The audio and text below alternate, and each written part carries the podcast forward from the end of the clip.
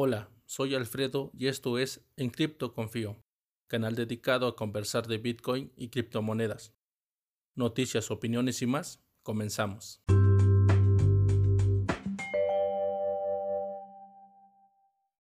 Vamos a hablar sobre privacidad. ¿Qué son los ataques de polvo?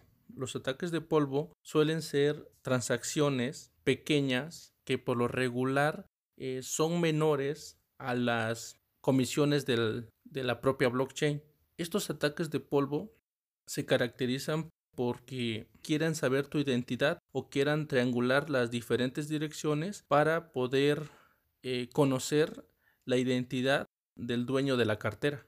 Si eres de los usuarios que te preocupas por tu privacidad, eh, debo decirte que debes de tomar las medidas necesarias para no ser víctima de estos ataques de polvo. Puedes utilizar varias alternativas de carteras que te dan opciones para poder dividir lo que son cada una de tus transacciones y dejar en el olvido o marcar la transacción que, que tú piensas que es un ataque de polvo. Por lo general, estos ataques de polvo se caracterizan por ser menores a mil satoshis, aunque en ocasiones pueden llegar hasta 5000.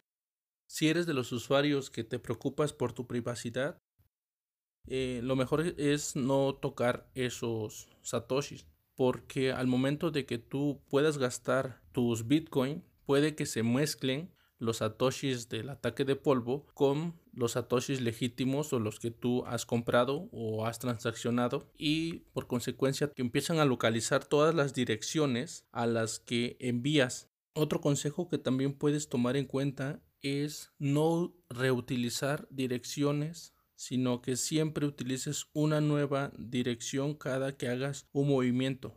Esto te ayuda a minimizar los ataques y que no te puedan vincular a todas las direcciones, puesto que recordemos cada dirección no representa a un usuario, pero si todas esas direcciones que tú reutilizas eh, empiezan a generar un patrón, puede que en ese momento la dirección o las direcciones se vinculen a tu persona y puedas salir perjudicado. Mencionaba que en algunas carteras puedes hacer la segregación de este ataque de polvo si tú eres un devoto de ver tus transacciones a cada momento o todos los días y ver el estado de, tus Bitcoin en tu cartera, y si notas algo extraño, puedes utilizar carteras tales como Electrum o Samurai, Wasabi. Estas carteras te ayudarán a poder clasificar todas tus transacciones y te van a beneficiar porque el ataque de polvo no se mezclará con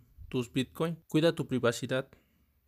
Tienes que recordar que Bitcoin no es anónimo. Y con esto te invito a que tomes las medidas necesarias para cuidar tu privacidad.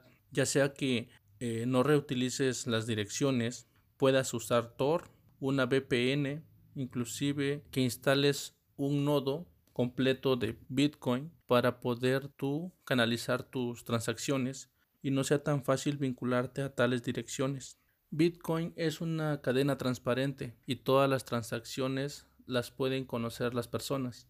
Pero si hay un actor malintencionado o malicioso que quiera conocer eh, la identidad del poseedor de X cantidad de Bitcoin, puede lanzar un ataque de polvo y tú puedes salir perjudicado. Puesto que si eres descubierto o desanonimizado, puedes ser víctima de extorsión, chantaje por parte de los actores malintencionados. Si tienes intenciones de conocer más acerca de los ataques de polvo, Binance Academy tiene un artículo más completo acerca de esta actividad. En Crypto Confío es un canal de YouTube y con soporte en podcast completamente nuevo. Estamos aprendiendo en el proceso y junto con ustedes. Agradecemos sus comentarios y opiniones y suscripción en YouTube. Si es el caso que nos escuchas en podcast, Síguenos y agradecemos califiques tu experiencia. Así nos ayudas a llegar a más personas. Sin más, me despido. Mi nombre es Alfredo y esto fue En Cripto Confío.